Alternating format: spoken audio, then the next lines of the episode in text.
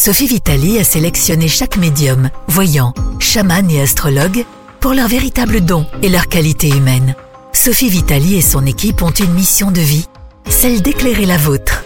Nous sommes là pour vous au 0890 100 280, 0890 100 280 et profitez de notre offre consultation privée à tarif avantageux avec minutes gratuites sur affinita-corse-voyance.com. Sophie Vitali, c'est aussi des lives gratuits toutes les semaines sur Instagram et Facebook. Service Audiotel, 60 centimes par minute. Mystique Radio, musique et spiritualité en continu 24 heures sur 24, 7 jours sur 7. Bonsoir à tous, je suis ravie de vous accueillir pour cette nouvelle édition de l'Hebdo. Ce soir, je serai accompagnée de Lily Rose, de Yanis et de Bassoane. Bonsoir. Bonsoir tout le monde. Bonsoir, bonsoir. Bonsoir Sophie, bonsoir les auditeurs. Alors, tout le monde est en forme, tout le monde a bien fait ses devoirs.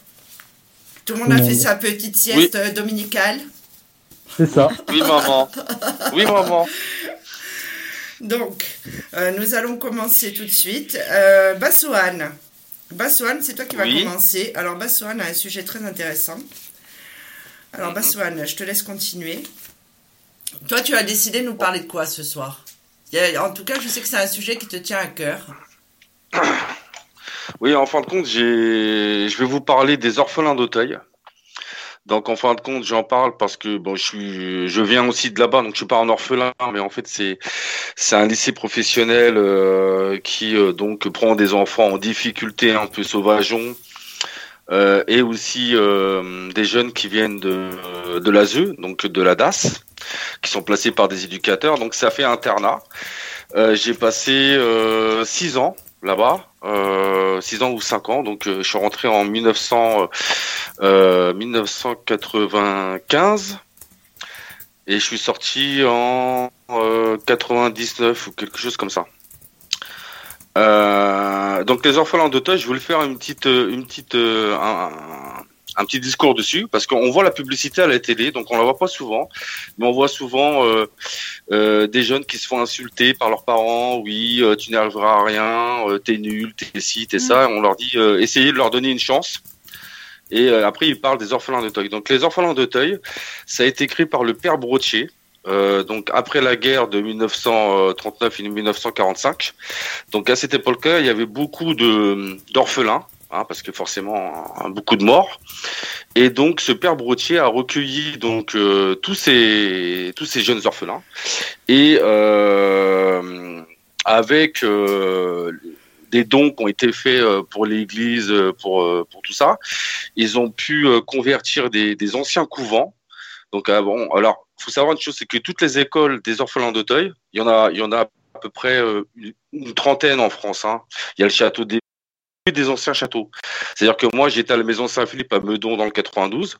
D'ailleurs, euh, je passe une dédicace à, à tous les rebelles euh, de mon époque, hein, parce qu'on était des, des têtes brûlées quand même, hein, faut, faut le préciser.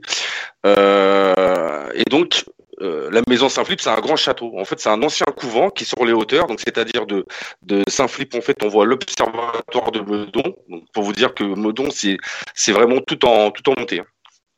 Et donc c'est un ancien château, un ancien couvent euh, qui est euh, donc a été aménagé en internat et en école. Et là-bas donc il y avait euh, donc il y avait euh, spécialité horticulture, c'est ce que j'avais fait moi. Parce qu'à la base, j'ai une formation horticole, euh, la taille, taille euh, des arbres fruitiers, aménagement espace vert et tout ça. Donc on apprenait la botanique, on apprenait pas mal de choses. Il y a aussi la menuiserie, donc euh, d'ailleurs qui est euh, qui est dans un vieux bâtiment en pierre rouge, en briques rouges, euh, tout en haut du château là-haut. Donc horticulture, menuiserie, électricité. Et il y avait aussi euh, tout ce qui était mécani- mécanique pour réparer les tondeuses, les, les, les, tronçonneuses, voilà, tout ce qui était ma- ma- matériel horticulture, agricole. Et donc, je voulais faire une petite dédicace parce que c'est vrai que euh, c'est une école dans la... parce que là on parle beaucoup de la- de l'assimilation de tout ce qui se passe, là, les islamistes, tout ça, bon, hein. Et c'est vrai que à l'époque où j'étais, il n'y avait pas ces questions-là. Il n'y avait pas ces problèmes-là. Donc dans cette école-là, alors bien sûr, il y avait ceux qui s'étaient fait virer de plusieurs établissements, ceux qui avaient des problèmes de violence, ceux qui étaient placés par la DAS. Donc c'était un internat, donc on vivait H24 euh, là-bas. Moi, je restais un week-end sur deux. Et on avait même, euh, donc on avait des éducateurs, on avait des profs. Euh, et à l'époque, ça rigolait pas. hein. C'est-à-dire qu'à l'époque, les éducateurs, euh, s'il fallait maîtriser un jeune, s'il fallait foutre des coups, s'il fallait frapper, il n'y avait pas toutes ces règles qu'il y a maintenant. Donc voilà, c'était c'était c'était comme ça. C'est le, le bon dr- dressage à l'ancienne, on va dire. Bon. C'est-à-dire, Baswan, Euh, Baswan, excusez-moi, c'est-à-dire que, en fait, toi, tu arrivais de l'extérieur. Vous étiez avec des enfants qui étaient à l'orphelinat, alors. Alors, en fin de compte, moi, je venais de l'extérieur parce qu'en fin de compte, euh, il y avait, euh, c'est- il y a- dans cette école-là que je pouvais apprendre l'horticulture. Mais tu as des gens qui sont placés par la DAS, donc euh, des, des gens, oui, bah, qui sont placés par la DAS, qui sont mis à l'internat là-bas pour apprendre un métier. Souvent, c'est des jeunes en difficulté, donc c'est des jeunes qui ont eu des échecs scolaires. C'est des jeunes qui ont des problèmes de violence, de comportement. Euh, et tu as aussi des personnes extérieures aussi qui viennent, donc euh, ce qu'on appelle des externes, donc qui dorment pas sur place. Euh, Il y avait, euh, pour te donner un nombre, hein, on était 300, 300 élèves. Euh, 300 élèves, et sur les 300 élèves, il y avait deux nanas. Il y avait que deux gonzesses euh, qui étaient en horticulture d'ailleurs, mais bien sûr elles étaient externes, elles dormaient pas à internat, sinon il y aurait eu des problèmes. Mais euh, d'ailleurs, ils prenaient, bon, j'ai rien contre elles, mais ils prenaient les plus moches. hein. Je vous jure, c'est vrai. Parce que euh, dès qu'il y avait qu'il y avait une nana qui venait parce qu'elle voulait faire de l'horticulture ou qu'elle voulait faire fleuriste ou je sais pas quoi, et ben si elle était trop belle, ils refusaient de la prendre. Ils refusaient de la prendre parce que forcément, bah oui, parce que déjà les moches, eh ben, c'était les reines là-bas, forcément. hein. Euh, il y en a une qui s'appelait Nouchma, on l'appelait Nouchma. euh, Il y avait l'autre, c'était euh, bon, je vais pas dire non, mais Chouf Kékette, je sais pas quoi. Bon, bref, il y avait, on va dire que les femmes qui étaient moches, elles avaient de la chance, voilà, d'arriver là-bas. Donc dès qu'il y avait une femme qui était, une fille qui était belle, bah, il lui disait désolé, on peut pas. C'est un peu dangereux, on peut pas. Bon, vous comprenez, euh, même si le, soir elle entre à la maison, euh, voilà. Et après, bon, ils, se sont mo- modernisés. Ils ont commencé, euh, on a commencé à avoir une dizaine de filles, des filles normales, des filles mignonnes, belles, intelligentes. Bon, il y avait aussi des, filles qui venaient de d'autres foyers. Parce qu'il y avait un foyer de filles à Clamart qui venait aussi euh, prendre des cours euh, à Saint-Philippe.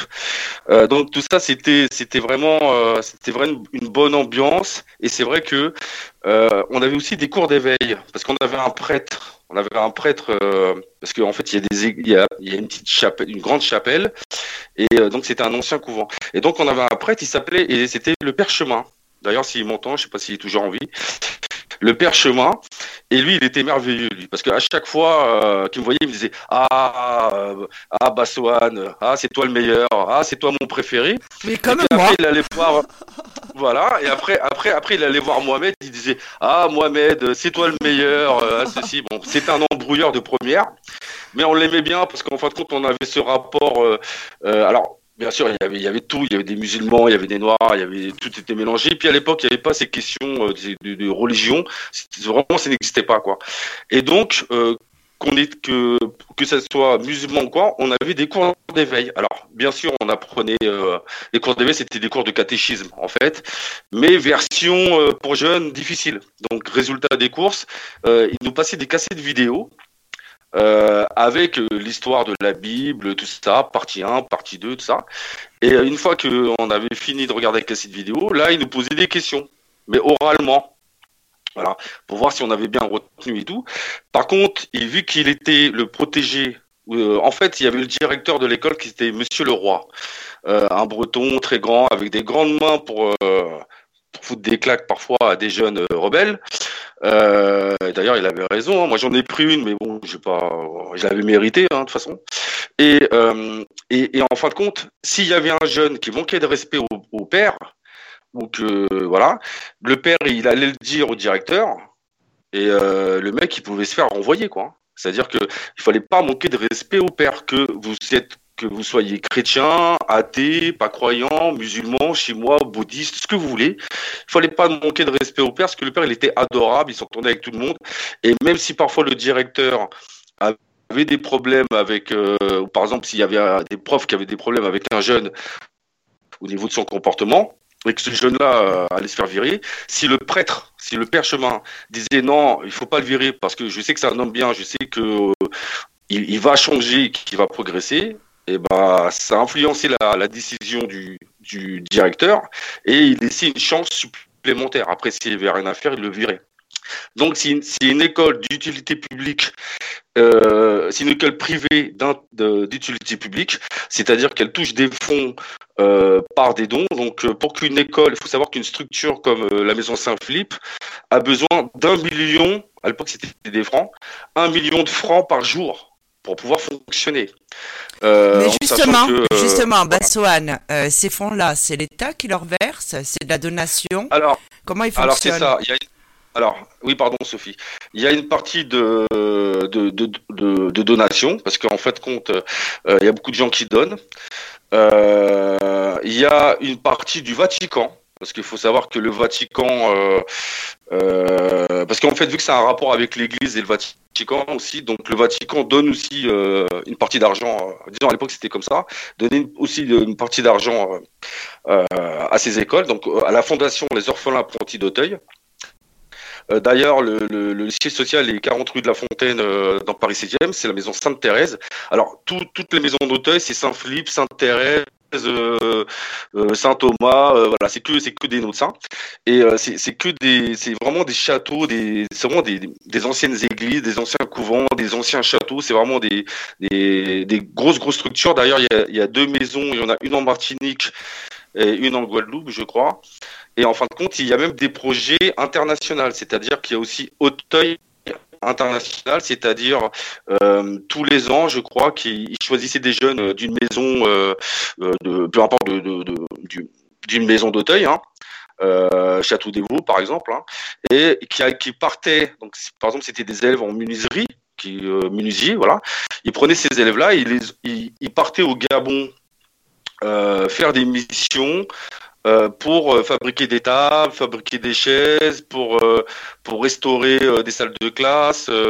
ils ont envoyé des horticulteurs pour former, pour les leur aider à cultiver aussi des des plants, des légumes, des suicides de salade. Donc effectivement, c'est une grosse grosse grosse structure.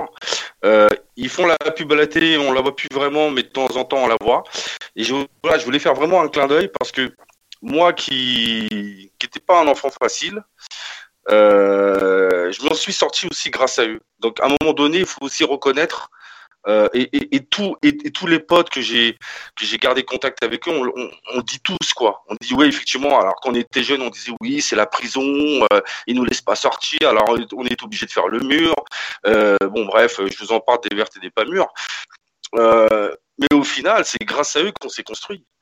Euh, alors moi j'avais des cours de botanique, j'avais des cours, on avait des cours et en fait le côté éducatif était toujours là, on était suivi, euh, on rigolait. Bon, bien sûr, il y avait parfois des embrouilles, tout ça, mais il y avait toujours une bonne ambiance. Et, comme disait Monsieur le Roi, et ça je me rappellerai toujours, parce qu'on se réunissait euh, euh, donc, euh, euh, comment dire, dans la salle principale, à l'entrée euh, le matin, parce qu'il nous faisait euh, une sorte de speech tous les matins.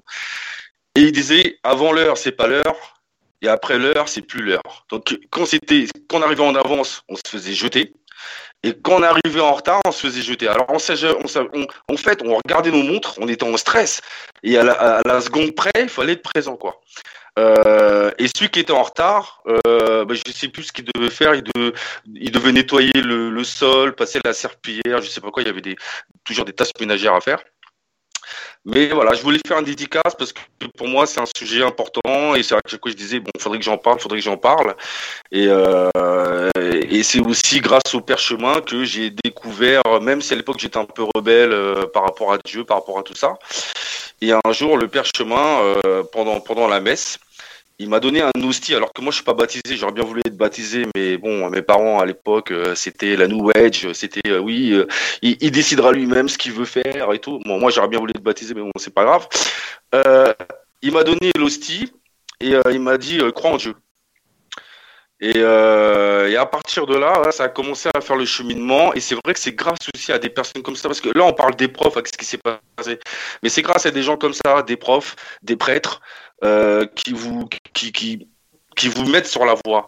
Et c'est vrai que les orphelins d'Auteuil, oui, alors effectivement, c'est euh, une école catholique, bah oui, voilà, mais sauf que c'est une école catholique qui, qui, qui, accepte tout le monde depuis la nuit des temps, euh, qui, qui, qui, fait en sorte de donner sa chance à tous les jeunes, quelle que soit leur religion.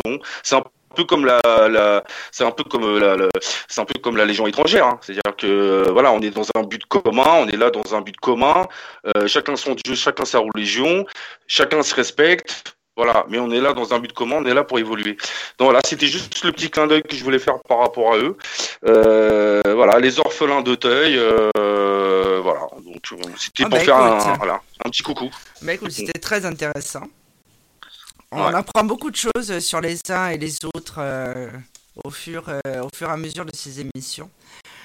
Alors, Lily Rose, qu'est-ce que tu nous as préparé? Qu'est-ce qui t'a marqué cette semaine? Alors, euh, moi, je vais parler de la cause animale, parce que tout le monde sait que je n'aime pas les animaux. C'est une boutade. Euh, je, je vais revenir euh, huit jours en arrière. La semaine dernière, le jeudi 8 octobre, à l'Assemblée nationale, euh, il y a eu une session sur euh, des propositions de loi en, direction, en direct avec le bien-être animal. L'objectif était de bannir certaines pratiques et conditions de vie à l'origine d'une souffrance animale. Mais un amendement a suscité une vive polémique, mais à mon avis qui n'est pas passé à la télé. Je l'ai vu sur Internet. Il s'agit du député euh, Willy Schraen, ou Schraen, je ne sais pas comment ça se dit, euh, qui est le, le, comment on appelle ça? Qui est le président, qui est le président de la, des chasseurs, de la, fon- de la fondation des chasseurs, qui a proposé un amendement pour classer le chat en espèce nuisible. Ah oui, d'accord. Non, c'est pas vrai. Incroyable. Donc, ça sous-entend que si on met le chat de- dans, la cla- dans, le, dans le classement des espèces nuisibles, ça veut dire qu'à terme, quand il y aura des battues administratives, que ce soit nos chats à nous qui sont stérilisés, tatoués, ou les chats sauvages, tout le monde est abattu. Mais c'est fou- ça quand même. Euh, Ça m'a- quand même fait tomber de ma chaise, j'avoue. Mais l'am- l'am- l'amendement, il est passé. Il a été Alors, voté. Il a non, été. il a, il a été contré par. euh, Retoqué, oui. Alors, la- L'association de protection des, de- des animaux, quand même. Mais Alors, après, il lui. Attends, euh, Lily Rouge, j'ai une question. Je sais que. Bon, j'ai toujours des questions. euh, mais. euh, en fait, lui, il voudrait que ce soit voté sur l'ensemble du territoire français ou vraiment dans sa région? Parce qu'il y a un problème de prolifération des animaux. partout. Parce qu'il estime, alors j'ai regardé des vidéos sur YouTube, euh, il estime que le chat tue beaucoup plus d'animaux que les chasseurs eux-mêmes. D'accord. Alors on sait que les, chats, ils euh, les chasseurs n'aiment pas les chats, pourquoi? Parce qu'ils tuent les lièvres. Les chats, effectivement, peuvent euh, chasser les lièvres, peuvent chasser les perdrix, les perdreaux. Mais bon, je pense qu'à côté euh, des chasseurs, euh, voilà. En même temps, si, la, si les cha- enfin, si les chasseurs ne faisaient pas de lâcher de perdreaux euh, huit jours avant la chasse, euh, des perdreaux qui sont habitués euh, aux animaux, enfin je ne sais pas si, si vous en avez déjà vu à la campagne, moi j'habite dans le Poitou, Euh, quand ils lâchent les perdreaux, on, on les voit sur le bord de la route, ils n'ont même pas peur des voitures parce qu'ils sont élevés dans des fermes, Oh là enfin, là. dans des élevages. Ouais. Et on peut presque les tuer avec les voitures. Enfin, quelqu'un qui veut se manger un perdreau, il peut le. Voilà. Donc, forcément que les chats, bah oui, ils peuvent les attraper aussi. Alors, il y a aussi les chats qui sont contre, qui sont dans la visée de la, de la Ligue pour la protection des oiseaux. Mais voilà, en même temps, on ne peut pas empêcher nos animaux de manger des petits oiseaux aussi. Donc ça, Alors- ça m'a, alors, euh, ça m'a ouais, quand même perturbé, quoi.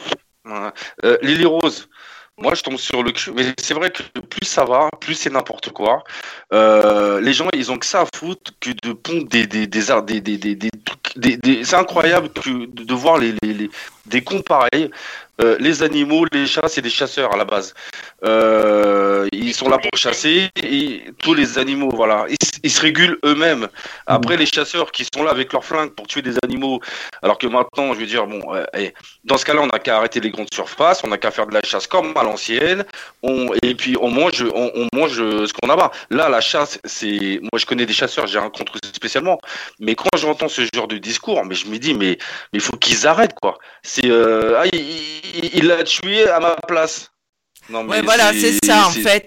Ils veulent garder euh, leur chasse. C'est-à-dire que ces pauvres animaux qui ont été élevés dans des fermes, leur plaisir, c'est ça en fait, c'est euh, d'avoir le butin à la fin de la journée. Donc en fait, ils veulent préserver. Euh, mais c'est que sur les chats? Ou sur les chiens, sur d'accord. c'est sur, sur les chats là, c'était vraiment. C'est-à-dire que, en fait, parce que moi, j'ai pas regardé évidemment, mais euh, ça veut dire que moi, mon chat Balthazar, euh, il est là-bas, et tranquille. Et... Il, est, il, est dans, il est dans un champ en train de se balader. Il y a une battue administrative. Euh, donc j'imagine que c'est un peu comme ce quand on voit des chasses pour réguler les sangliers ou les chevreuils. Mm-hmm. ton chat, il se retrouve au milieu de chats sauvages, et ben il, il, il aurait été abattu comme les autres. Ils n'auraient pas cherché, ils les capturent pas, ils les, bah, ils les tirent au fusil, hein. de toute façon c'est ça. Hein. Mhm. les ce serait dire encore, ils les attraperaient et ils feraient le tri. Mais même pas, ils sont tirés, ils, auraient été tirés au fusil. Mais de toute façon, vu que maintenant euh, il y a tellement de complications pour les, pour les, euh, entre guillemets, pour les chasseurs, euh, entre les véganes, les machins, les trucs, les anti-chasses et compagnie, bah ils se disent bah autant tirer sur des animaux domestiques parce que nous on a envie de tuer. C'est ça notre but. On a envie de tuer, on a envie de faire la chasse. Donc, je parle pas des chasseurs vraiment qui, qui, qui, sont là pour réguler les sangliers. Et ah oui, il y a des, y a des, il y a, deux sortes oui, mais après, oui, mais après, on va dire que tout le monde sait qu'on adore les animaux. D'ailleurs, on a prévu de faire une émission euh, prochainement euh, sur le, lien que nous pouvons avoir avec les animaux, qu'ils soient spirituels, les liens karmiques, tout ça. Mais j'aimerais bien savoir ce qu'en pensent les auditeurs. Alors, si vous pouvez interagir ou euh, via la messagerie sous la vidéo, parce que cette émission est retransmise en direct sur Facebook, ou en nous appelant parce que ce serait bien d'avoir euh, quelqu'un qui, euh, qui puisse être d'accord avec ça, justement, pour essayer de comprendre. Oui. Qu'on essaie de réguler euh, les, les, chats sauvages, oui. Hmm. Mais est-ce que déjà c'est par la tuerie J'en suis pas sûre. Déjà qu'on responsabilise les gens, il y a eu des campagnes de stérilisation, mais enfin, je sais pas. Quand ça passera jamais. En début d'année, en début d'année, j'ai adopté un chat à la SPA il n'y a pas de contrôle derrière. J'y suis allée, on m'a dit euh, vous avez une maison, vous avez un jardin. J'aurais pu dire ce que, vous, ce que je voulais. Euh, il n'y a pas de vérification derrière. C'est dramatique, moi je trouve. Parce qu'ils n'ont pas le temps, les pauvres. Ils n'ont pas le temps. C'est-à-dire qu'il y en a tellement d'animaux. Il y en a tellement dehors dans la rue. Mais oui. et, et, les gens, mais faites stériliser vos animaux. Ça vous évite tout un. Alors oui, c'est cher parce que euh, alors, il y a des associations hein, qui aident. Hein. Pardon, les roses. si je peux me permettre, il y, a des, associations, ouais, un peu moins quand même, hein, c'est entre 40 et 60 euros. Au mois d'octobre, il y avait, il y a des, euh, en, alors en octobre, il y a, comme j'ai fait la semaine dernière, il y a Octobre Rose pour euh, la mammographie, mais en octobre, il y a une campagne de stérilisation dans toutes les régions où on peut avoir des prix moins chers. Et après, dites-vous que d'avoir un animal stérilisé, surtout si vous avez une femelle, mais ça évite qu'elle vous fasse 3-4 portées par an. Parce que c'est ça les chats. Les chats, c'est 3-4 portées par an avec minimum 4 animaux. Ça. peut aller de 4 à 6, voire 8 animaux par portée. Donc mm. soyons responsables. Moi, je pense qu'il faudrait parler aux chats et de leur dire d'arrêter de, faire des gosses. Hein. C'est ça. Non, il faut non, il faut les stériliser. Il faut leur dire de mettre des capotes. Hein. Non, mais non. À partir du moment où ils sont stérilisés, il n'y a pas tout ça. Après, je voulais parler d'une autre euh, association que j'ai vue, euh, qui est un peu plus positive quand même. Alors, ça s'appelle A-A-L-V-I-E. Mhm. Donc, ça veut dire. Euh, c'est une association. Alors, ça veut dire abattage des animaux sur leur lieu de vie. C'est une association dans Loire-Atlantique de 150 éleveurs de bovins pour le moment. Donc les bovins, c'est les vaches euh, et les veaux qui euh, se sont regroupés pour proposer, euh, qui ont une très bonne idée, moi je trouve, dans la maltraitance animale. En fait, c'est pas c'est pas un camion qui vient chercher les animaux vivants pour les emmener à l'abattoir. C'est une c'est une voiture avec une remorque et l'animal est tué dans dans la ferme en fait. Oh là Et il là. est transformé, euh, il est transporté dans cette. euh, c'est alors c'est une remorque exprès, hein, réfrigérée et, et où on commence à. euh, en fait, oui, l'animal est étourdi dedans et ensuite tué. Oh là. Et il est transporté à l'abattoir. Comme ça, ça occasionne le minimum de stress pour l'animal. Oui, mais quoi qu'il arrive, euh, l'issue reste la même. Donc euh, là, qu'il y ait du stress ou pas. euh, Ah bah excuse-moi, mais quand tu regardes dans, t'as t'es jamais allé dans un abattoir? Euh, non, non. Dans un abattoir, ils sont dans des tranchées où il y a des barrières, donc ils peuvent aller que tout droit. Et celui qui, est, celui qui se fait euh, abattre, donc euh, c'est des, tours, des tirs, euh, on leur fait des, des- on les étourdit avec un, un fusil Ouais. électrique là au niveau de la tête, entre les deux yeux. Avec un aimant électrique. ouais. C'est tellement, c'est tellement euh, rapide qu'il y a des animaux qui ne sont même pas étourdis, qui sont encore vivants, qui essaient de se débattre. Et ils sont égorgés vivants. Enfin, ils sont égorgés non étourdis. C'est, euh, il faut regarder là les vidéos de L14, l'association L14, L214. L214, oui, pardon. C'est une horreur. C'est une horreur les abattoirs. Alors, moi j'aime, moi j'aime les animaux, mais j'aime aussi manger des animaux. Enfin, j'aime aussi la viande.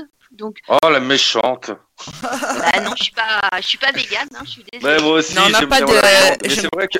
Je ne crois pas qu'on ait de, de que- vegan euh, chez Infinita Corse Voyance, en fait, hein, sur Non. Mystique Radio. J'ai Non. Euh, j'ai trouvé non, que c'était- oui. j'ai trouvé que c'était un contexte euh, intéressant.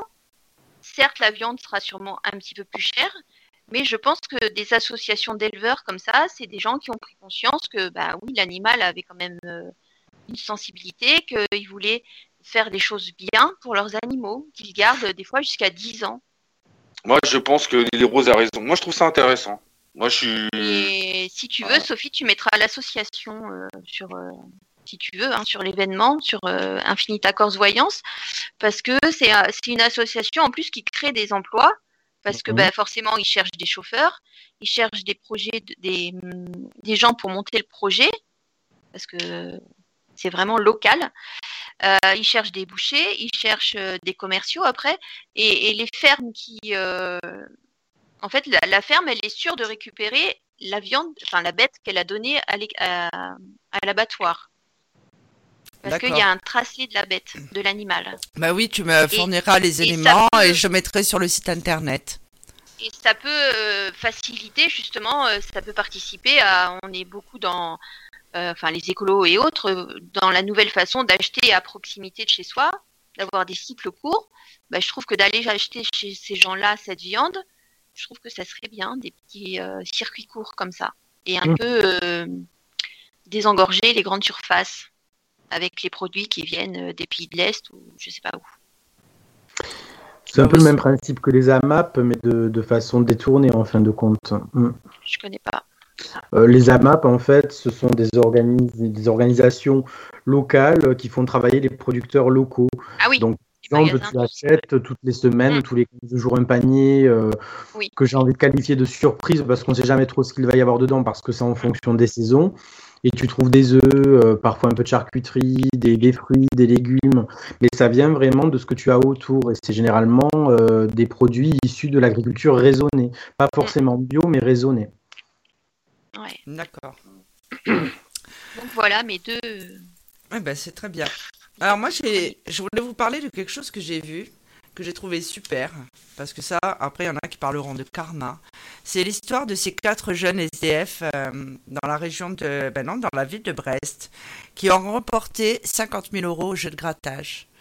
En fait, ces quatre jeunes euh, ben, restaient tout le temps assis par terre euh, devant un bureau de tabac. Et il y a une cliente du bureau, de ce fameux bureau de tabac qui leur a donné un ticket euh, banco. Alors, je ne sais pas si vous voyez ce que c'est, c'est le ticket de, de grattage, là, à 1 euro. Un euro. À 1 euro. Ils ont remporté 50 000 euros. Eh ben. C'était le 20 septembre dernier. Et euh, ils ont été récupérer l'argent. Donc, euh, c'est pas au bureau de tabac, évidemment. Ils ont été euh, au bureau de la Française des Jeux C'est le centre Ah, de paiement. Voilà. Ils sont repartis avec 12 500 euros chacun. Ça, c'est France Bleu Brest hein, qui en parle. Et en fait, au lieu de faire chacun leur chemin, puisqu'évidemment, eux, ils étaient copains de, de, galère, hein, je dirais, ils ont décidé d'acheter un van en commun et ils ont quitté la Bretagne. On ne sait pas ce qu'ils sont devenus, hein, mais ils ont décidé euh, finalement ben, de continuer à avancer ensemble et euh, paf, ils ont acheté le van, ils sont partis. Alors certainement qu'ici, euh, 12 500 euros, c'est vrai que de nos jours, bon, c'est pas non plus une somme énorme. Mais euh, voilà, eux, ça a été euh, leur truc. Oui, ils ont décidé de rester ensemble. Moi, je trouve que c'était une belle histoire. C'est joli. Oui, c'est une belle histoire. Puis cette femme, du coup, euh, bah oui. Euh, c'est quand même un beau geste. Elle, elle, bon, elle était pas au courant, hein. peut-être qu'alors que peut-être que finalement elle se dit oh là là, Ouais. j'aurais mieux fait de le garder quoi. Et, et- et- et- imagine, au moment, au moment où elle donne le billet, tu fais non, non, il y a 50 000. Est-ce que tu donnerais toujours le billet?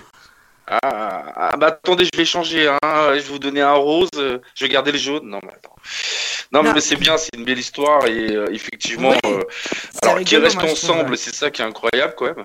Bah oui, c'est. Euh, parce qu'en général, la première idée qui te vient quand, quand tu touches de l'argent comme ça, que tu es à la rue, bah tu penses à t'en sortir, quoi. Tu penses à... Mais c'est vrai que, euh, d'ailleurs, ça me fait penser à un truc, euh, c'était sur YouTube aussi. Il y avait un homme qui faisait euh, semblant de faire tomber son portefeuille. Et euh, il y a un SDF, c'était aux États-Unis. Il y a un SDF qui, qui lui court après, lui dit Monsieur, monsieur, vous avez perdu votre portefeuille. Et euh, l'autre, il lui dit Mais vous êtes incroyable, euh, vous me l'avez rendu, tout ça. Donc pour vous remercier, je vous donne euh, 100 dollars ou 200 dollars. Et ensuite, il l'a filmé en, en caméra cachée, euh, en cachette. Et en fait, SDF, tout l'argent qu'il lui avait donné, il est parti acheter des sandwichs, de la, Ah oui. de la nourriture et tout, et il a donné à tous ses, il a donné à, à tous ses potes, euh, il a acheté à manger à tout le SDF, monde, euh, voilà SDF. Et c'est pour ça que justement, c'est c'est la pauvreté. Quand tu as connu la galère, quand tu as connu la pauvreté, tu, tu, tu peux pas ne pas partager. Euh, bon après il y en a qui changeront jamais, mais euh, c'est souvent. euh, alors après ça dépend qui, parce que effectivement il y a des ivrognes, il y a des machins qui se bagarrent euh, devant les gares, là vers chez moi. Bon voilà, c'est pas les mêmes. Mais c'est vrai qu'en règle générale, beaucoup de SDF comme ça sont ils partagent. Ils partagent parce que un jour c'est toi qui va m'aider, aujourd'hui c'est moi, demain c'est peut-être toi qui auras plus d'argent, donc ils sont dans l'entraide quoi. Et je pense que justement euh, ça on le voit pas forcément euh, ou on le voit très peu euh, chez les gens qui bah, qui gagnent leur vie ou qui qui alors il y en a qui donnent aux associations, il y en a qui bien sûr que tout, le monde il faut pas faut pas mettre tout le monde dans le même panier, mais c'est vrai que on voit souvent ça euh, chez, chez les SDF. Il y a souvent le- la notion de partage. Et de solidarité, oui. Mm, mm. Non, en tout cas, ouais, c'est vrai que c'est euh, c'est plutôt sympa. Et j'ai vu aussi euh, autre chose. Euh, alors ça, ça ramène évidemment à notre profession. hein. C'est dans la catégorie, ça on va le classer dans la catégorie malédiction. Il y a une euh, touriste, alors j'ai bien une touriste canadienne, euh, qui avait été sur le site de Pompéi. Alors le site de Pompéi, c'est un site archéologique que tout le monde connaît, qui est très visité, qui, est euh, euh, à peine plus visité que le Colisée de Rome. C'est le deuxième site le plus visité en Italie. Donc on se souvient que cette cité a été ensevelie lors d'une éruption du Vésuve. Donc, et en fait, il y a plein de gens qui volent des objets de là-bas, qui les ramènent chez eux. D'ailleurs, ils ont créé un musée d'objets volés. Euh, où en fait, ils ont décidé de, stocker, enfin de mettre en exposition tous les objets qui leur ont été rendus. C'est-à-dire que les gens les volent et les rendent. Pour une bonne raison, en fait, c'est que cette, euh, touriste, donc, n'a eu que des galères euh, en 15 ans. Elle a eu des difficultés financières et deux cancers du sein. Elle a estimé que ça venait de ces objets qu'elle avait dérobés sur le site.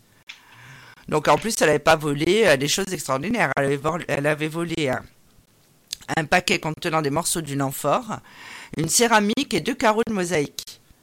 Le tout accompagné d'une lettre.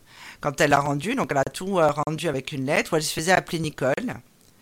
Et elle expliquait vraiment que ces objets euh, lui avaient porté une guigne, mais un, truc de malade, quoi, apparemment.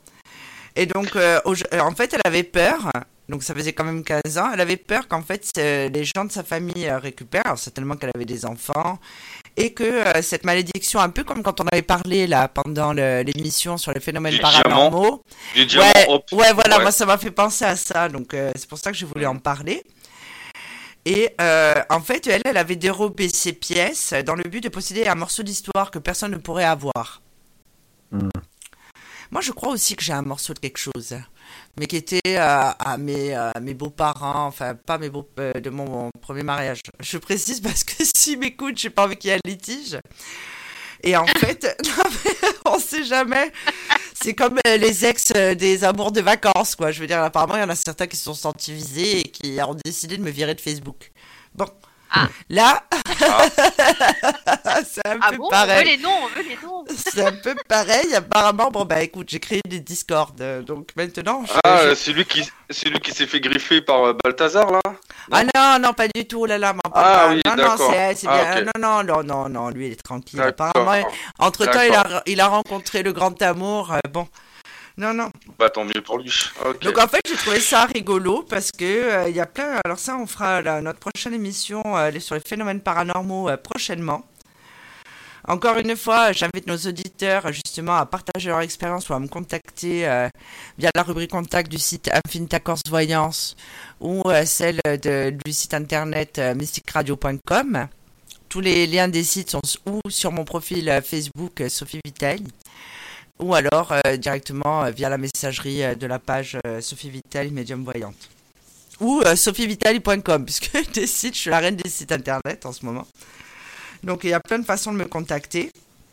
Et je pense qu'il y a plein de personnes qui auraient ben, leurs expériences à raconter. Alors la première émission, c'était nouveau, personne, alors ça c'était encore un concept nouveau. Mais là, je pense que, ben, que raconter euh, ses expériences, c'est quelque chose aussi de positif. Ça permet d'en apprendre. Ne serait-ce que pour nous, hein, des choses qui n'ont pas été reléguées dans la presse ou euh, qui n'ont pas été euh, euh, mis en scène au cinéma. Je, pense que ça peut être une très bonne chose. Donc voilà, ça c'était mes deux petites chroniques. Évidemment, nous ne parlerons pas des événements tragiques de cette semaine parce que euh, j'estime que voilà, ben, c'est déjà assez tragique comme ça. Euh, que malheureusement, ben, tous les 3-4 ans, ben, on y a droit. Euh, en tout cas, ben, écoutez, euh, si on fait nos condoléances à la famille, on soutient l'éducation nationale. On a préféré ne pas, ne pas s'étendre sur le sujet parce que ça fait, ça fait la une de tous les médias et que je pense pas que notre intervention puisse changer quoi que ce soit. Donc voilà. Yanis, ta chronique. Alors moi, je voudrais revenir sur une étude qui a été menée par le magazine 60 millions de consommateurs. C'est une étude qui a été faite en collaboration avec la revue indépendante Prescrire. C'est une revue euh, que la plupart des médecins euh, reçoivent. Donc les deux publications, elles se sont associées pour tester 60 médicaments et 72 compléments alimentaires. Donc le résultat est sans appel. La plupart, ils sont non seulement inefficaces, mais en plus, ils peuvent, ils peuvent présenter des dangers pour la santé. Donc tout le monde le sait, hein. Euh, se soigner par soi-même, ce n'est pas sans risque. hein. Mais ici, on parle de laboratoires pharmaceutiques qui manquent de clarté vis-à-vis des consommateurs en proposant des produits potentiellement dangereux à la consommation et donc pour la santé. Par exemple, dans la catégorie des médicaments en libre service contre les rhumes ou les allergies, l'étude relève, relève la présence de substances problématiques comme, pseudo la pseudoéphédrine. Donc c'est une molécule qui est un vasoconstricteur, c'est efficace pour la décongestion nasale, mais qui agit également sur le reste de l'organisme. Donc de fait, son action est, est, également présente dans des organismes aussi vitaux que le cœur, le cerveau, et elle peut, dans certains cas rares, certes, être responsable d'AVC ou d'infarctus euh, chez des individus porteurs qui sont inconscients du problème cardiovasculaire qu'ils ont. Alors, on apprend également que certains remèdes censés lutter efficacement contre les allergies contiennent eux-mêmes des substances allergènes, ou que l'ensemble des sirops épassis pour la toux n'ont aucune efficacité. Hein, clairement, euh, quand c'est en automédication, visiblement, ça ne sert à rien. Et en plus, certains de leurs composants peuvent provoquer des vertiges, des convulsions, de l'urticaire ou des difficultés respiratoires. Donc le bal continue avec les anti-inflammatoires, les antidouleurs, qui sont efficaces mais risqués en cas de surdosage. On apprend aussi que les poudres argileuses prises dans les cas de maux de ventre peuvent potentiellement être contaminées par des métaux lourds. Et pour boucler la boucle, que le millepertuis, qui est une plante que je connais très bien au demeurant, et qui est particulièrement efficace contre l'anxiété pardon, et les troubles du sommeil, pourrait diminuer les effets des contraceptifs oraux. Tout ça, évidemment, rien n'est écrit sur les boîtes. Hein. On vous les vend, vous les achetez, vous les consommez, vous prenez un risque. D'ailleurs, à propos des contraceptifs oraux qui pourraient être inefficaces en cas de prise de millepertuis, euh, 60 millions de consommateurs euh, est catégorique sur le sujet. Il ne faut pas de compléments alimentaires pour les enfants. Hein. Généralement, ils promettent monts et merveilles, mais ils ne sont bien souvent pas si intéressants qu'ils en ont l'air. Euh, l'air, pardon. Donc, pour conclure, je voudrais rappeler que l'automédication, même faite avec des remèdes disponibles en libre service, en pharmacie ou en boutique spécialisée, n'est pas sans danger et qu'en cas de douleur, avant de dégainer le pilulier, nous devrions toujours demander conseil à un médecin ou un pharmacien avant de jouer les apprentis sorciers. Donc c'est plutôt un message de prévention. Ouais, c'est clair qu'il euh, y a tellement, il y a tellement de compléments alimentaires et euh, il y a tellement de tellement d'abus aussi. Moi, je je, euh, je suis pas étonné parce que c'est du fric pour faire du fric. Et voilà. Moi, c'est vrai que moi, ce que je fais de temps... moi, par contre, ce que je euh, alors c'est c'est ma compagne qui, qui s'en occupe de ça. elle commande, elle me commande. Pas parce que j'ai des problèmes, mais parce que j'aime ça. Mmh. du ginseng en poudre. Euh, du gingembre aussi euh, en poudre. Voilà. Alors je raconte pas que quand je prends, euh, parce que moi le gingembre hein, en poudre, je le mets dans un verre, je mets de l'eau, je mélange et je le bois sec. Hein. Je cherche pas à comprendre. Je le bois sec. alors après, bien sûr, ça me débouche le nez, ça me fait des vapeurs. Et après le soir, madame est contente parce que forcément, je suis excité comme une puce. Mais euh, mais c'est sûr que euh, alors elle elle prend c'est de la spiruline. Euh, euh la spiruline c'est les algues. Oui, c'est les, algues et puis il y a le millepertuis aussi. Ça me dit un truc parce que je crois qu'il y avait elle avait acheté de la, de la poudre comme ça aussi millepertuis. Et, et c'est vrai que bon là c'est chez un herboriste. Donc je pense que c'est à la base c'est des plantes. Et puis quand, quand je vois le produit c'est vraiment le produit brut quoi. Brut comment dire en poudre. Mais c'est vraiment euh, ça, ça, a été broyé. Voilà il n'y a pas de, de, de, de, composition chimique bizarre des choses comme ça voilà. Pertuis, on parle surtout dans cet article cette étude de, de molécules synthétiques hein. donc euh, c'est à dire que quand vous allez chez votre pharmacien vous avez le nez qui coulait vous allez en, rayon euh, que vous achetez le sirop qui va bien les quatre pastilles concrètement c'est quasi 100% chimique à part la goutte de miel qu'ils mettent pour pouvoir mettre sur le paquet que c'est au miel, c'est 100% chimique. Et c'est justement les effets secondaires. Donc le, le, la balance bénéfice-risque est plutôt euh, au désavantage du consommateur. C'est ça qu'ils ont voulu appuyer en fin de compte. Et, c'est vrai que, alors par contre là-dessus j'y connais rien, mais c'est vrai que j'ai vu beaucoup de trucs sur Facebook ou sur Internet en disant surtout faut pas manger de banane, ou faut pas manger de ci, ou faut pas manger de ça. Mais à un moment donné, il faut manger tout. Euh, c'est comme tout, il faut pas rentrer dans l'excès. Il faut essayer de faire du sport, il faut essayer de marcher parce que l'être humain est fait à la base pour marcher.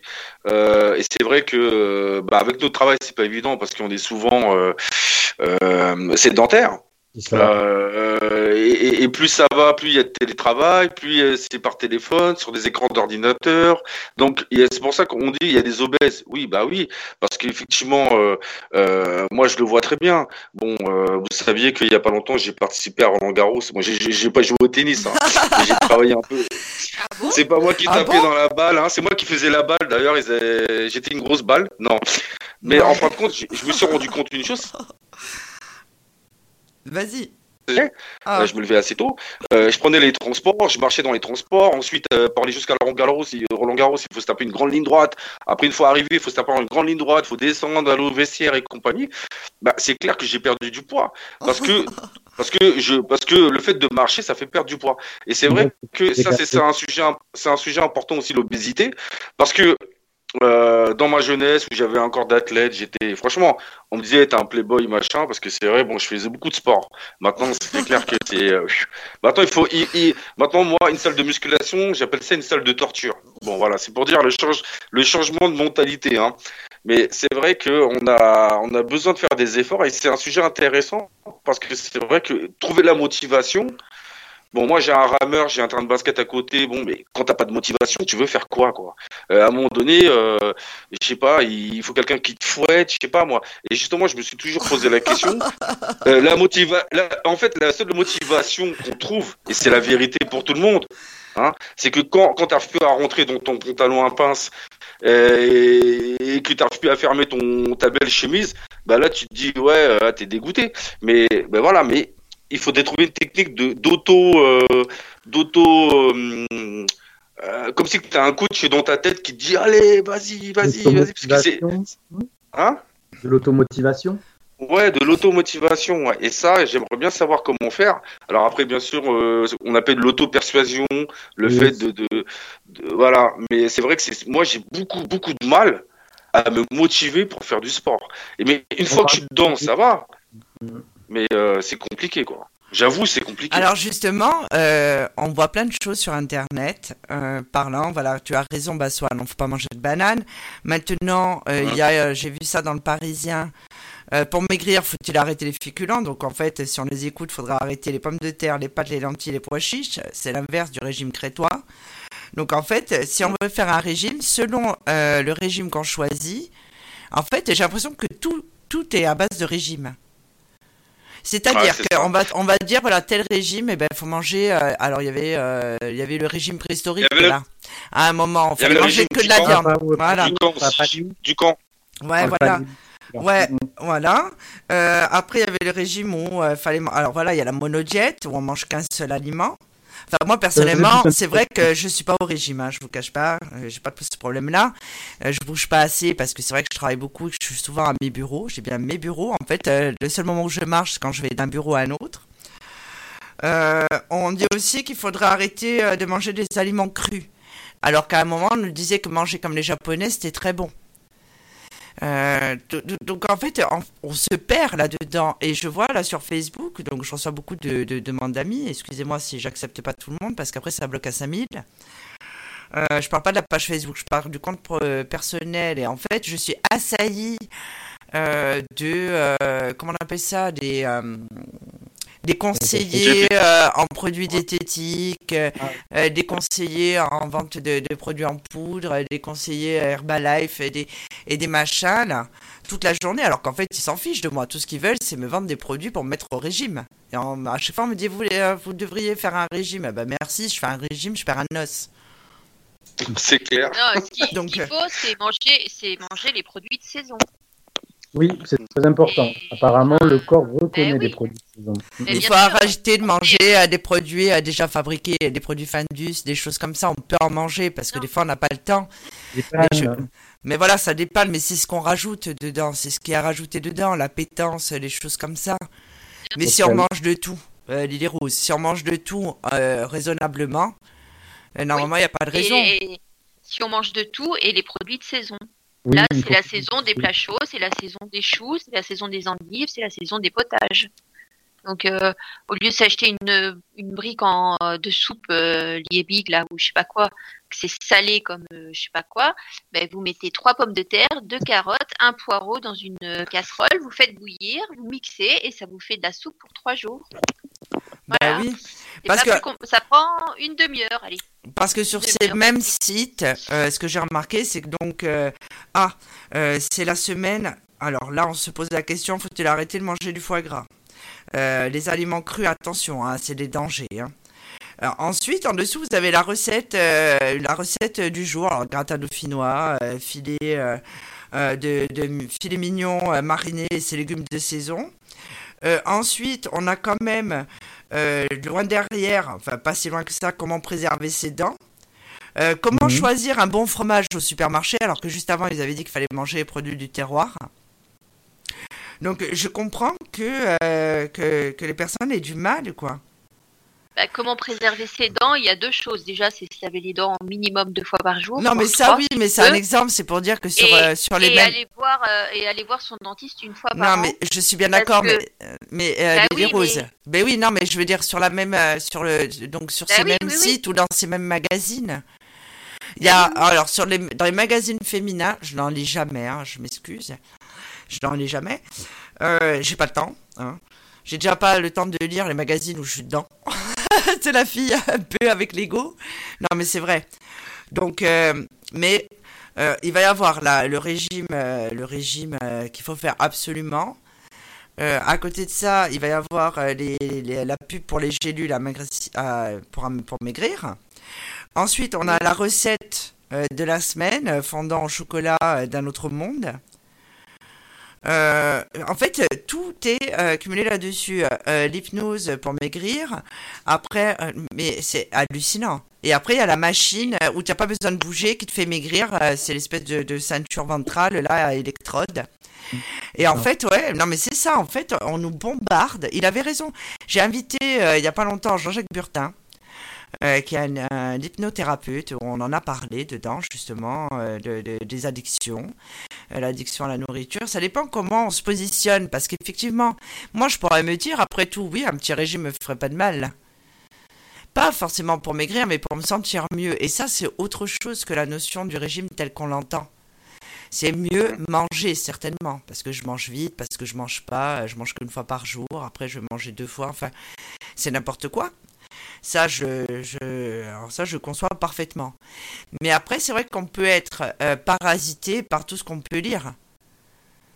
Si on écoute tout le monde et tout. Oui, euh, je- et, alors, et je- l'obésité n'est pas liée qu'à la nourriture. Hein. L'obésité Non, le- liée à la, à des, à la- aux glandes endocrinales, ça peut être Ouais, lié à la dépression aussi. Hmm. Euh, Il y, a, il y a souvent un facteur euh, psychologique. Oui, mais la dépression, ah. souvent, est liée. En fait, euh, pour avoir été intervenante extérieure, donc je travaillais en intervenante extérieure dans des hôpitaux psychiatriques, euh, c'est souvent lié euh, au traitement médical aussi, hein, parce que ces médicaments-là euh, font que, euh, justement, voilà, déjà, il y a moins d'activité physique, mais euh, font prendre du poids.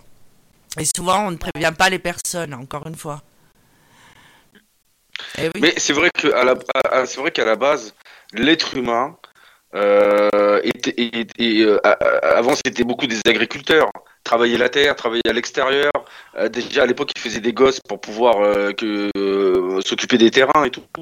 Donc c'est-à-dire qu'à la base, on a besoin de bouger, on a besoin de faire des efforts physiques, on a besoin de se balader en forêt, on a besoin de la nature. Et euh, bah maintenant, euh, avec les villes, tout ça, la télé, euh, le fait qu'on nous bombarde à la télé, on reste sur le canapé, on bouffe, machin. Alors, moi, c'est vrai. Alors, tu vas te foutre de moi, Sophie, mais tu parlais de la ceinture vibrante, là. Et j'en ai une, hein. Allez. Je te j'en ai- jure, j'en ai une. J'ai- D'ailleurs, c'est, c'est, moi, parce que j'ai, j'ai- moi, c'est ma compagne, euh, à un moment donné, qui avait acheté ça. Et j'avais essayé et tout. J'ai dit, ah, mais c'est pas mal. euh. Alors, c'est vrai que ça lance des décharges, hein.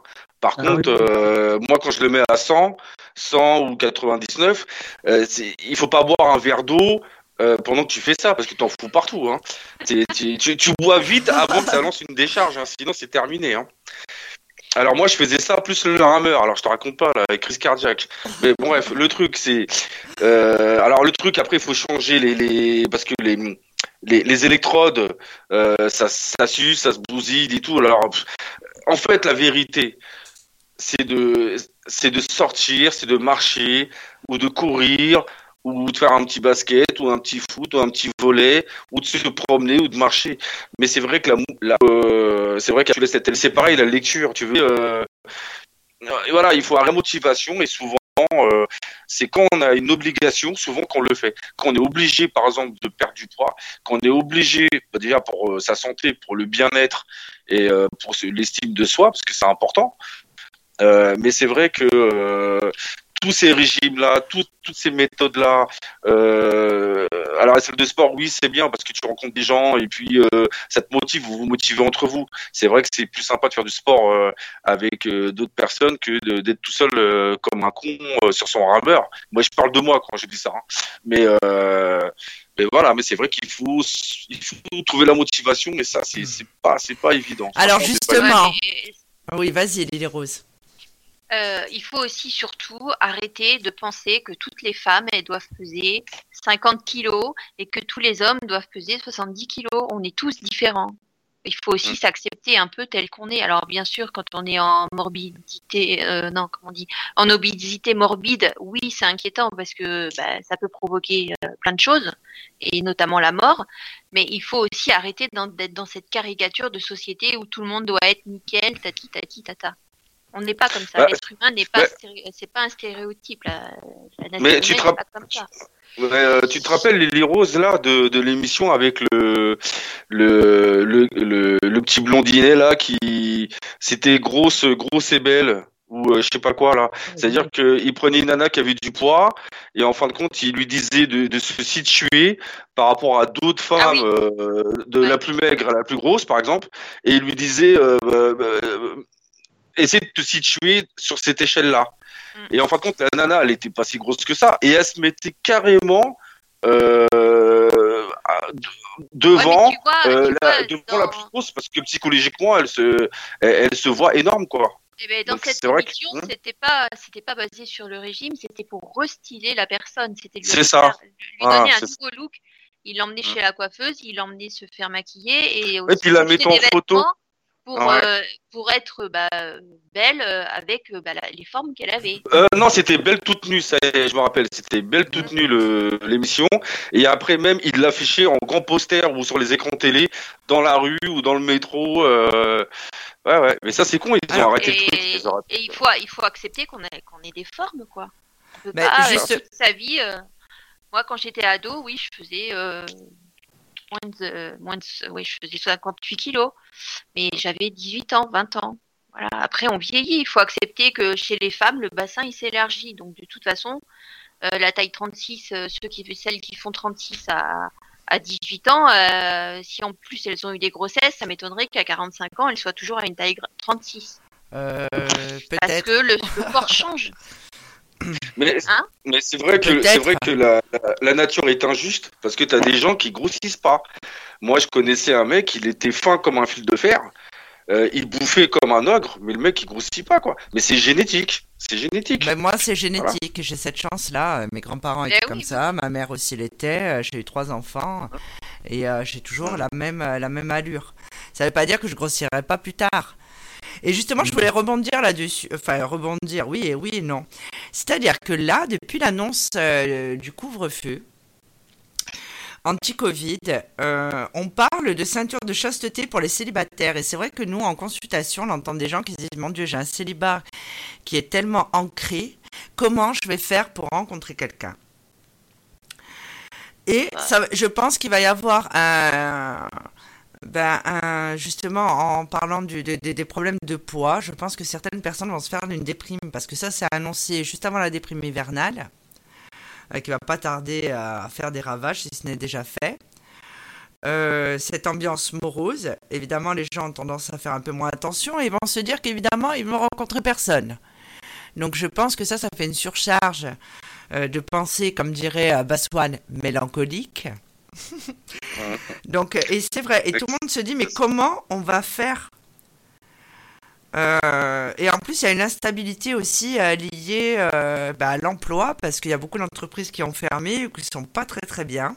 Notamment bah, les- le milieu de la nuit, les restaurants, tout ce qui va avec.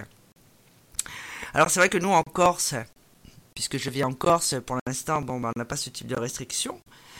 Mais quand bien même, je pense que tout ça va faire que ça va faire une espèce de marmelade. Alors évidemment, restez chez vous, hein, on va pas vous dire euh, de, de, euh, de sortir Non, mais on peut, euh, on peut rencontrer des gens avant 21h quand même. Le Ben, week-end. exactement. ils Pas le week-end, ils peuvent se rencontrer en journée. On n'est pas obligé de se voir la nuit. Exactement. Exactement. Et, et Et la plupart des rencontres, c'est au travail en plus. exactement, c'est ce que j'explique toujours aux consultants. Vous n'êtes pas obligé d'aller dans un bar ou à une soirée pour rencontrer quelqu'un. Et là, depuis, euh, justement, il y a eu plein d'articles euh, dans les, euh, dans les magazines féminins. Apparemment, tout le monde en parle en se disant, voilà, c'est la fin des haricots.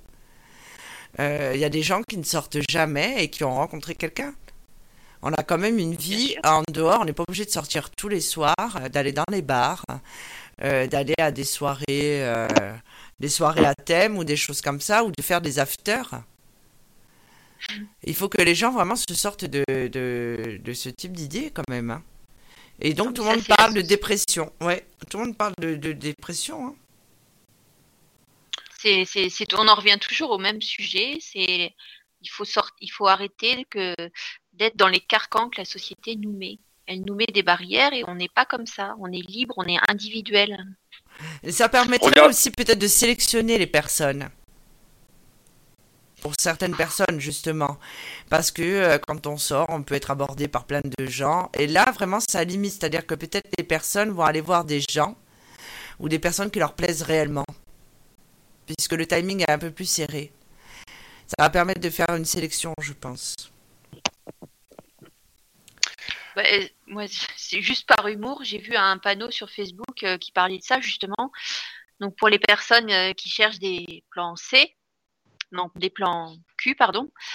Euh, là, le risque, c'est que bah, si à 21h, le mec ou la nana est pas bonne, il faut la garder jusqu'à 6h du matin. C'est un peu embêtant, quoi. ah oui, je n'avais Bah, pas au moins, pensé. faut- au- voilà, faut finir le travail hein, jusqu'au bout. Bah, hein. Voilà, c'est ça. Mais euh, alors moi je rigole parce que hier j'étais euh, sur le bois de Boulogne. Alors bon pour ceux qui connaissent euh, voilà. Ah ouais. Ouais Non parce mais qu'en en fait, fait, au lieu, au lieu de faire une émission sur Sophie Vitali, on aurait mieux fait faire une émission sur Bassoane parce que sur- ouais Il a- c'est vrai. il Non, a des ceintures euh, de sadomaso. euh, Ouais non j'ai ceinture électronique. et des- Ouais c'est ça. non mais j'étais au- j'étais au bois de Boulogne euh, parce Eh ben, vous savez, alors euh, attends, Bassoane, Bassoane, petit- on fera une Ouais. émission sur chacun. Il y aura des dossiers sur tout le monde, je vous l'ai annoncé. Le placement. moi l'émission sur Sophie Vitali je la fais pas. hein. J'ai pas envie de me faire descendre. hein. Elle a Non. pas le droit de parler. Non, elle a pas. Bah oui mais oui bah Ouais, oui non mais nous, on va avoir la chance de la voir en vidéo parce que je, je veux qu'il y ait des captures d'écran. Ça, ça sera Rose qui le fera. Des Ouais. captures d'écran de, de la tête qu'elle va faire parce que moi, mon but, c'est qu'elle en pleure de cette émission. ouais elle- on va elle, la voir aura- taper et dans elle aura le, murs. euh, elle, aura le, elle aura le micro fermé. Elle ne pourra pas parler. Elle ne parlera qu'à la fin pour nous dire Ouais, Oh, bah merci, alors, les amis, je vous aime. Oui, bah c'est ça. euh, Tu, tu, tu, tu crois que tu vas l'empêcher de parler? Ah ouais. Mais bien sûr, non, je respecterai. Je Ah ouais, franchement. assiettes. Oui, non. Franchement, je vous demanderai juste d'être euh, d'être indulgent, de ne pas trop divulguer euh, des choses personnelles. Je rien. Moi, je dirais rien du tout. Moi, je serais pas là. Donc, comme ça, c'est Non, mais Bassoane, Ah, si tu ne viens pas, c'est pas pareil, hein, quand même. hein. Alors là, je me vexe. hein. Attention, Ah, oui. Bassoane. Mais non, mais j'ai. Non, mais franchement, j'ai, aucun dossier sur, euh, sur Sophie en plus. Alors, euh, voilà. Non, c'est raconter des anecdotes, comment elle est dans la vraie vie. Enfin, voilà, tout le monde. Enfin, moi, cette Ah, idée, elle m'est venue suite aux insultes qu'on a eues euh, au dernier Ah live bon? Facebook et euh, par rapport à des messages qu'elle me montre euh, qu'elle reçoit des mails d'insultes. Voilà. Il y a, y a un mail d'insultes, euh, le dernier, qu'elle m'a montré. On disait qu'elle n'avait pas de personnalité et qu'elle faisait pitié, quoi. Quoi? Euh, oui, Non, mais les. j'en dirai pas plus, mais Ça m'a- ça m'a Ils sont dit- sérieux, c'est. Oui, alors, euh, pour remettre les choses à leur place, euh, c'était le mail d'un de mes- d'un concurrent. hein, donc, euh, bon.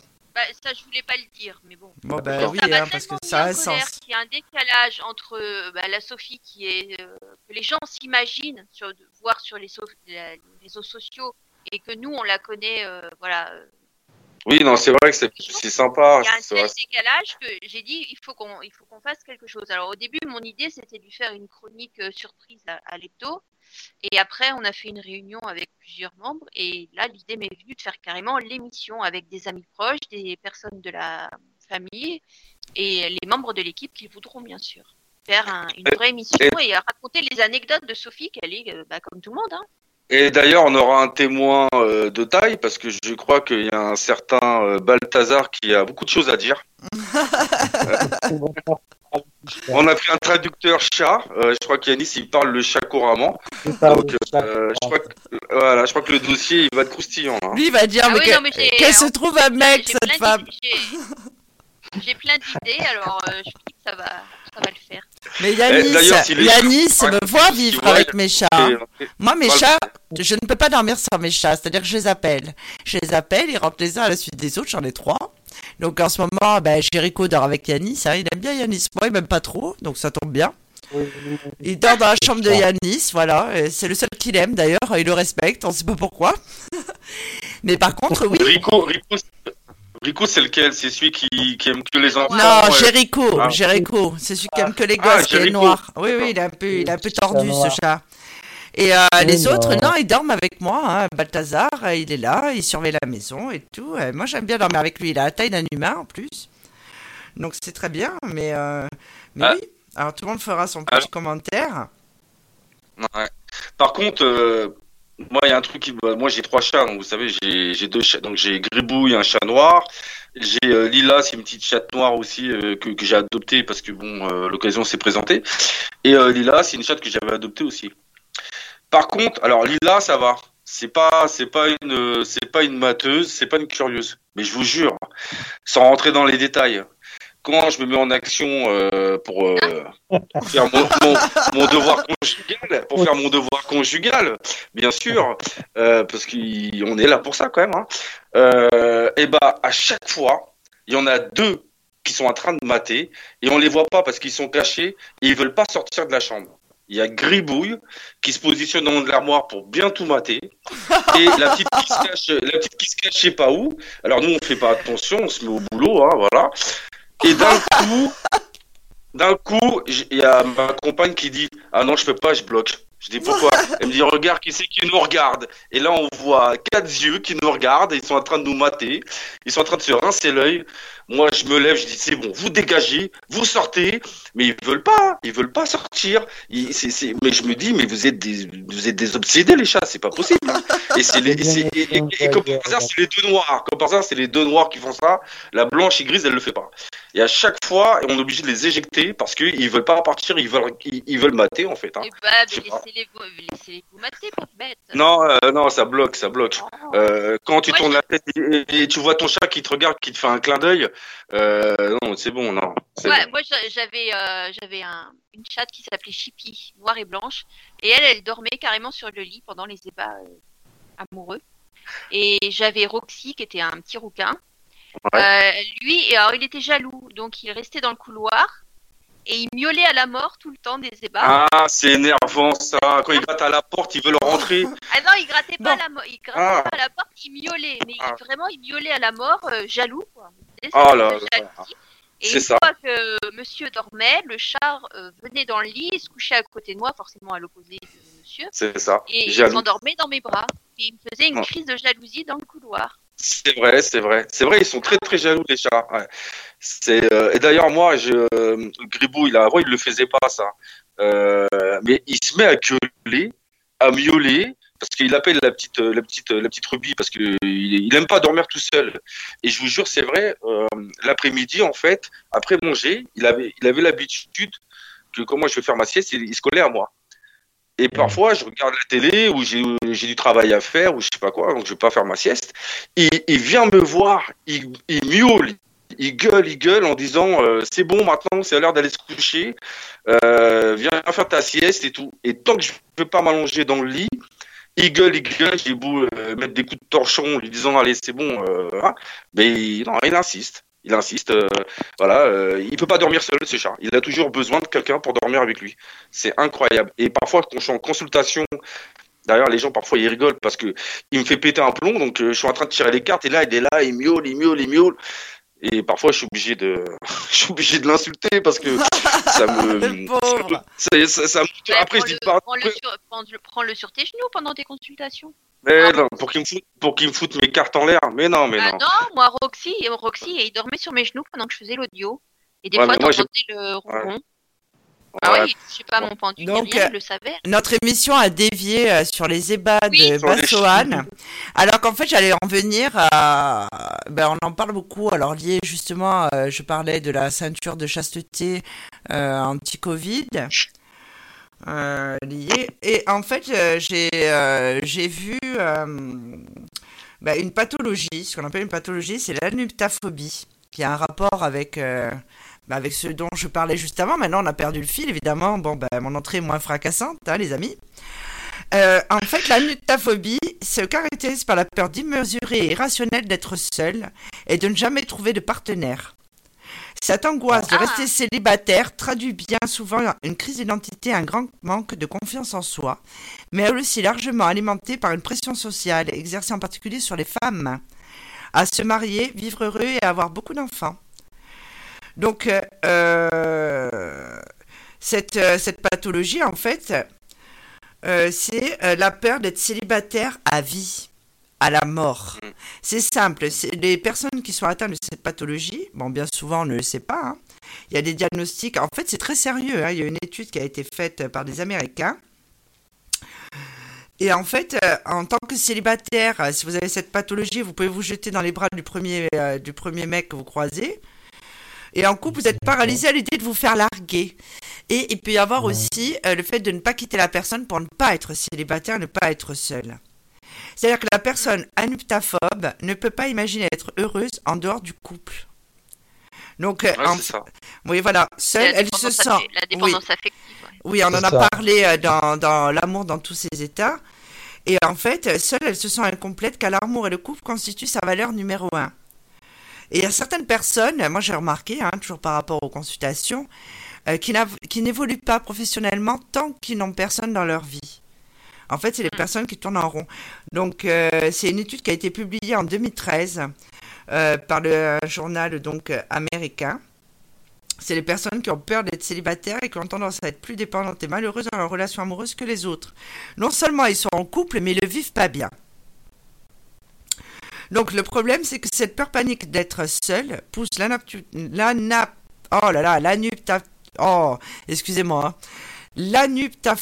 À se mettre en couple avec n'importe qui, à persévérer dans des relations qui ne conviennent pas. Ça, on entend souvent hein, dans, les, dans les consultations. Donc en fait, euh, alors, ils disent quand même qu'il faut distinguer l'anuptaphobie de la peur non pathologique d'être célibataire, qui concerne beaucoup d'entre nous. C'est-à-dire que la frontière est très mince. Donc les symptômes, si vous voulez savoir si vous êtes anuptaphobe, c'est euh, que vous restez dans une relation toxique qui ne vous convient pas sous prétexte que c'est toujours mieux que le célibat, d'avoir tendance à tout planifier en amour, c'est-à-dire la rencontre des beaux-parents, euh, l'âge pour se marier, le moment d'avoir son premier enfant. Donc de ça en découle euh, beaucoup de difficultés à rester seul, tout analyser à l'excès en amour. Le moindre texto fait l'objet d'une lecture et relecture incessante par exemple, et euh, de consulter des médiums.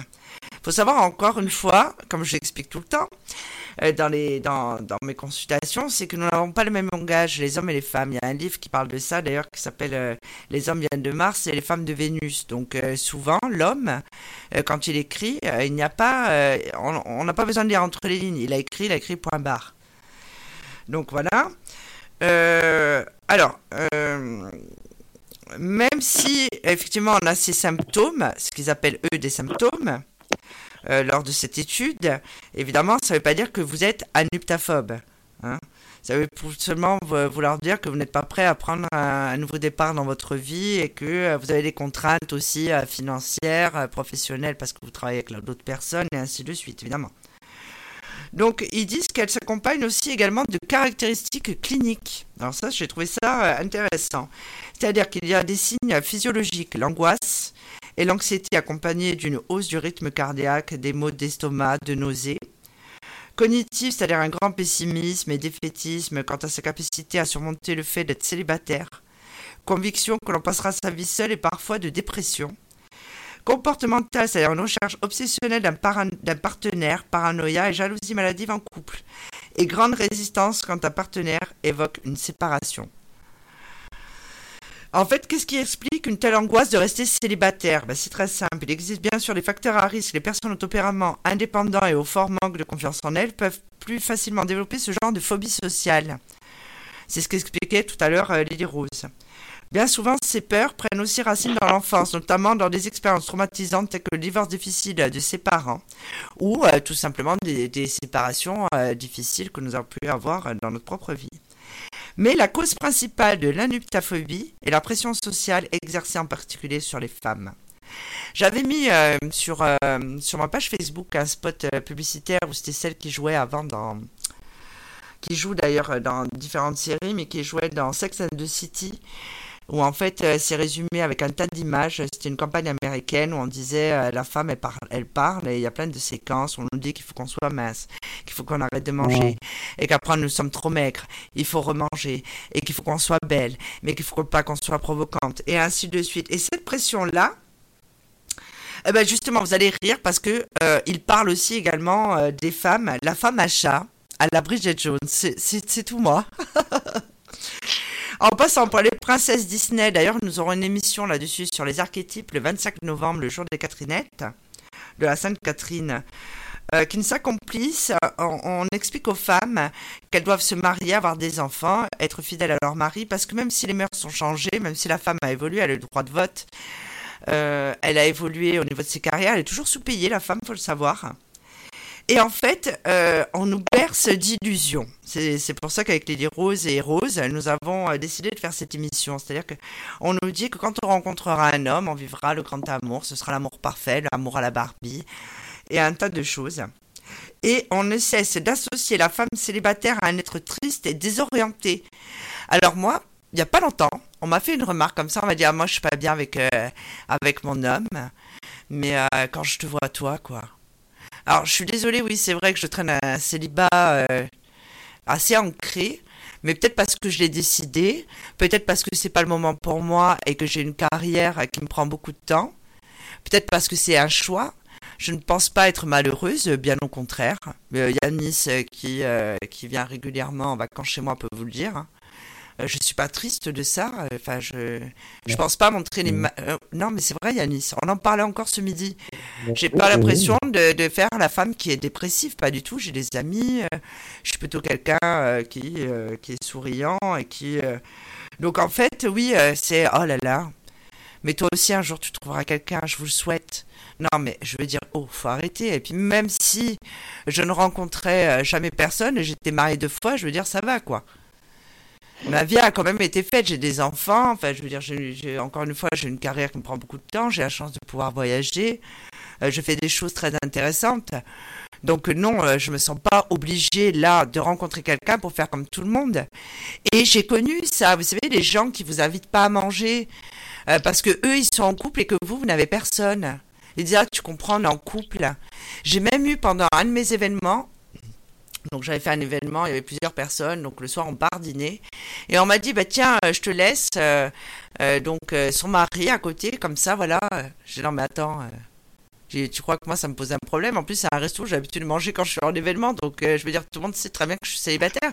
Mais même je prends pas ça comme étant, comme étant une tare. Et en fait tout ça, la société finalement est ancrée là-dedans. Et... Et ce mal-être-là, donc on voit plein de, nouvelles phobies, comme euh, justement celle, dont je suis en train de vous parler. En fait, euh, c'est les angoissés de l'amour. C'est-à-dire qu'il ne faut pas être seul, euh, alors qu'on peut très bien être entouré de ses amis, de sa famille. Je veux dire, il n'y a pas de problème majeur plutôt que de s'engouffrer à aller sur plein de sites de rencontres. Alors moi, il y a une période, euh, il y a quelques années de ça, j'avais essayé comme ça par curiosité, et finalement, je discutais qu'avec des gens que je connaissais, ça me faisait rigoler. Euh, des mmh. amis à moi, en fait, et j'ai pas accroché euh, du tout, quoi. Mais vraiment pas du tout. Donc voilà. Et après, on rentre dans la surconsommation. Et j'avais vu une étude qui avait été publiée euh, juste après le confinement. C'est-à-dire que les gens, une fois qu'ils avaient été relâchés, euh, on l'avait prédit avec Yanis, on en avait rigolé pendant un live sur Facebook où justement ça a été un lâcher de fauve. Les gens sont rentrés dans une surconsommation, ah mais incroyable. Et c'est pour ça qu'il y a encore. Euh, ben oui, ils ont voulu rattraper le temps perdu. Tout le monde a fait n'importe quoi. Finalement, résultat des courses, on est encore dans, il y a encore des couvre-feux, et il y a des restrictions. Je pense que même s'il n'y avait pas eu euh, ce, cet essor euh, de bisous et de rencontres, je pense qu'on en serait quand même au même point aujourd'hui. C'est pas, c'est pas ça mais ils, disent, que, et encore une fois, que c'est très sérieux, c'est-à-dire que les personnes qui sont atteintes de cette pathologie, euh, en fait, vivent, vivent mal le fait d'être célibataire, vivent mal le fait euh, d'être en couple, de peur de retourner, de retomber euh, célibataire. Enfin, je sais pas comment je pourrais formuler ça. Et en fait, c'est encore une fois, c'est la société euh, qui, euh, ben, qui influence les personnes. Alors moi personnellement, encore une fois, je ne regarde pas la télévision, mais j'imagine qu'il doit y avoir des émissions là-dessus. Il y a les émissions de radio qui doivent en parler, les magazines féminins, alors là, n'en parlons pas. Ça doit être considéré comme étant un phénomène de société. Mais même l'entourage, l'entourage aussi. Mais oui, ils sont tristes qu'on soit célibataire. Euh, ah mais... Moi, quand j'avais 28 ans, mon entourage, euh, oh, mais comment ça se fait que t'es pas marié? Tu devrais ouais, bah, oui, quelqu'un, faut que tu te maries, faut que tu aies des enfants. Bah oui, mais il faut que je trouve la bonne personne pour ça. Ouais. Ah oui, non, mais c'est quand même inquiétant. Hein. Alors, il parle quand même dans cette, euh, dans cette étude qu'il faut se tourner vers un psychologue pour dénouer ses nœuds personnels, culturels et sociétaux et surtout pour réapprendre à s'aimer seul. Alors ça, j'en parle souvent. Je dis que euh, justement, pour aimer les autres, il faut d'abord apprendre à s'aimer soi-même. Ah, mais euh, justement, tu, par rapport à ce que tu dis, Sophie, ça me fait penser à un reportage que j'ai vu sur le Japon. Mhm. Et euh, et il y a des japonaises qui se qui euh, qui se marient avec elles-mêmes, c'est-à-dire pour Ah, avoir le vu. plaisir une fois dans leur vie de porter une robe de mariée. Ouais. Alors elles se, elles se, elles- elles se font leur propre mariage Ah oui, entre copines. Non, non, Non, euh, oui, euh, Ah non, non, toutes seules. Toutes seules, c'est-à-dire que il y a le photographe Non, non, et tout, c'est j'ai vu, Alors, ouais. il y a le photographe, ouais, il y a le photographe. Non, mais je trouve ça Alors, elle a photos d'elle en hein. robe de mariée. Euh, elle fait ses, alors peut-être qu'elle invite des amis, tout ça, bon bref. Mais sinon, elle, elle- elle- c'est juste pour mettre la robe de mariée et avoir une photo d'elle habillée en mariée, voilà. Et, au Japon, ils ont ce problème-là depuis bah, bien longtemps, euh, bien plus que nous d'ailleurs, euh, parce que euh, ils sont, alors, les, les hommes et les femmes, ils sont dans un rapport très conflictuel là-bas. Euh, les, les- ils sont très carriéristes et tout, mais ça a coupé justement ce, ce, ce lien qu'il y avait entre les hommes et les femmes. C'est nous encore, on n'est pas à plaindre par rapport au Japon, je peux vous assurer. Et puis maintenant, ce qu'il faut savoir, c'est qu'ils ont des, des poupées gonflables. Ils, pas des poupées gonflables, ils ont des poupées en, en, Ouais, carrément. Des robots, Ouais, je crois, des robots. Ouais, non, mais des, des, des, oui, des poupées robots, mais des poupées euh, en matière euh, tellement réaliste On que, en gros, euh, tu, tu, en gros, tu peux faire l'amour avec ta poupée, Ah, voilà, tranquillement.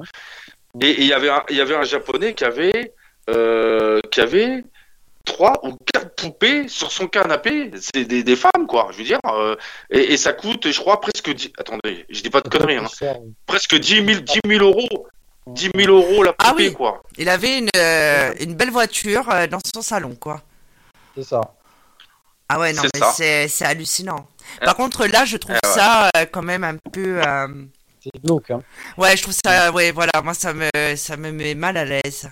Euh, d'aller me marier, euh, d'aller... Enfin, je sais pas, je- bon, moi, je me suis mariée deux fois, mais...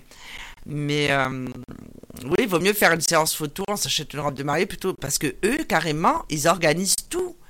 Mais je veux dire, c'est- elles ont même le gâteau de mariage. J'ai vu ça, ça m'a fait halluciner, quoi. Et c'est c'est pas normal.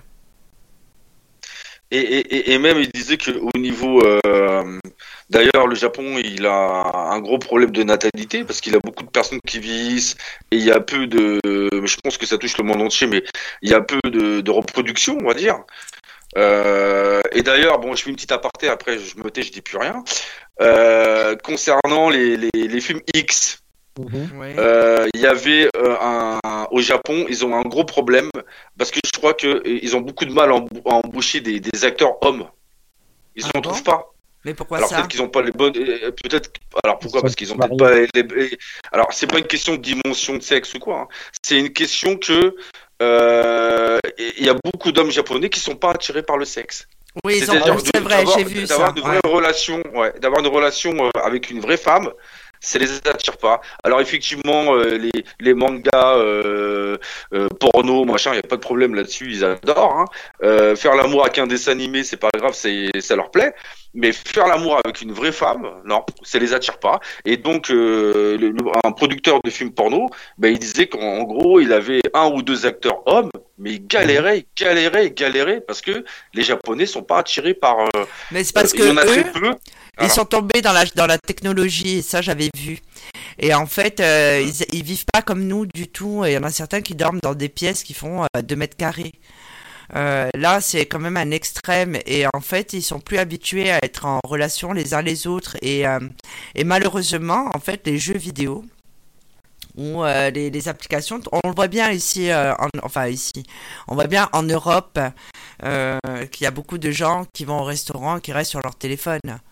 Je veux dire, c'est des vies préfabriquées, c'est ce que j'expliquais l'autre soir pendant une émission, je ne sais plus laquelle, euh, où justement, ah non, c'est avec, euh, pendant, oui, j'avais reçu un invité, où on se disait que justement les gens, ben, ils sont au téléphone, à table, ils sont en couple, et ben ils restent sur leur téléphone, ils discutent sur les réseaux sociaux, ils prennent la en photo euh, ce qu'ils sont en train de manger pour dire qu'ils ont été à tel endroit, quoi. En fait, on dirait qu'ils ont été au restaurant pour dire on a été au restaurant et pour le dire sur les réseaux sociaux. Euh, non. Euh, et malheureusement, je pense qu'un jour, ça va arriver. hein. Parce que les gens, ben, ils communiquent que par les réseaux sociaux. Donc, ils s'envoient un message, ben, ils ont l'impression d'être en communication. Ils ont l'impression aussi que certaines relations virtuelles qu'ils peuvent avoir, eh ben, c'est la vraie vie. Sauf que la vraie vie, ben, c'est pas ça. La vraie vie, c'est de faire un avait- barbecue hein, avec ses amis.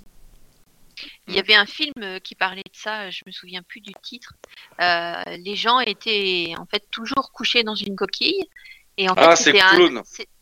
C'est- et C'est avec Bruce un an- Willis, c'est Clown. Ouais. Et Ouais. c'était un an- et, c'est- et en fait, ils faisaient vivre leur vie à un androïde ou un clone, oui. D'accord. C'était le- C'était la machine qui allait au travail, euh, qui faisait Ouais, des courses, je sais pas C'est quoi. ça. Et Ouais. eux, en fait, ils restaient dans, bah, dans, leur, dans leur maison. à Ouais, rien c'est ça. faire. Ah mon dieu. Et d'ailleurs, d'ailleurs- ouais, d'ailleurs, c'est c'est avec Bruce Willis, et je crois que le film il s'appelle Clown. Et en fin de compte, euh, euh, Ils avaient perdu un enfant, je crois. Ah, ils ont perdu un enfant. Lui, lui, en fait, il est flic à la base. Donc, en fait, les gens, ils sont allongés dans un, une espèce de fauteuil, euh, voilà, dans une coquille. Ils sont connectés, ils sont connectés avec des capteurs. Et en fin de compte, ils se voient dans la vraie vie, euh, dans un corps parfait, beaucoup plus jeune. Alors, ils, ils- courent super vite, ils sont, ils ont super de la force. Et, et le problème, c'est que justement, à un moment donné, euh, il y a ce qu'on appelle un groupe de rebelles qui revendiquent justement la vraie vie, le vrai contact, le vrai truc, et qui trouvent la parade. Euh, C'est-à-dire que quand ils tirent sur euh, les robots qui représentent, euh, en fait, ton double en robot qui, qui va travailler à ta place, qui va, euh, qui, qui va se balader à ta- euh, à ta place. Ils ont trouvé, il y a des rebelles qui ont trouvé un pistolet que quand tu, quand tu tires sur le robot, ça te tue toi aussi. C'est-à-dire, ça tue ton robot, ton avatar, et ça te tue toi aussi. Et en fin de compte, à la fin du film, bah, la société, euh, tout le monde euh, lâche euh, ses robots, ses androïdes, ses, euh, voilà, leur double, on veut dire, et ils, re- ils ressortent tous dehors, et puis ils regardent le soleil, ils, ils- ils reprennent de goût à la vie, en fait. Parce que, et d'ailleurs, c'était un film futuriste. Bah oui, oui, ouais. ouais, c'est ça, Ça, mais ça c'est. reflète bien ce que tu dis, en fait. On est dans les réseaux sociaux, il n'y a que ça qui compte le virtuel. Exactement. Ça, Exactement. Il y a que euh, voilà, il y a des gens qui sont qui peuvent être amis. C'est pour ça qu'il y a une surconsommation aussi euh, des, des applications de rencontres. Et certaines personnes nous disent on est en couple mais on s'est jamais rencontrés. Ouais, Oui, j'allais t'en parler. Regarde toutes les relations Oui. virtuelles. Il y a des gens, ils restent deux ans, trois ans en, co- en contact sans se voir. sans se voir. pour l'un de l'autre. Et, euh, le- euh, Et puis le pire, c'est que des fois ils habitent à 30 km. On en a eu ça, des comme Oui. ça. Oui. Mm. Et ça, je Non, trouve ça. Oui. Oui, ça Ouais, arrive. ouais. On Oui, voit oui. des cas comme ça. ouais. Ouais. Donc euh, encore ils une vivent, fois, euh, ouais. ils vivent leur, ils vivent l'amour euh, dans la, dans le virtuel. Quoi. c'est hallucinant. Donc voilà. C'est vrai que c'est vrai qu'avec le Covid et tout, alors ça arrange pas les choses.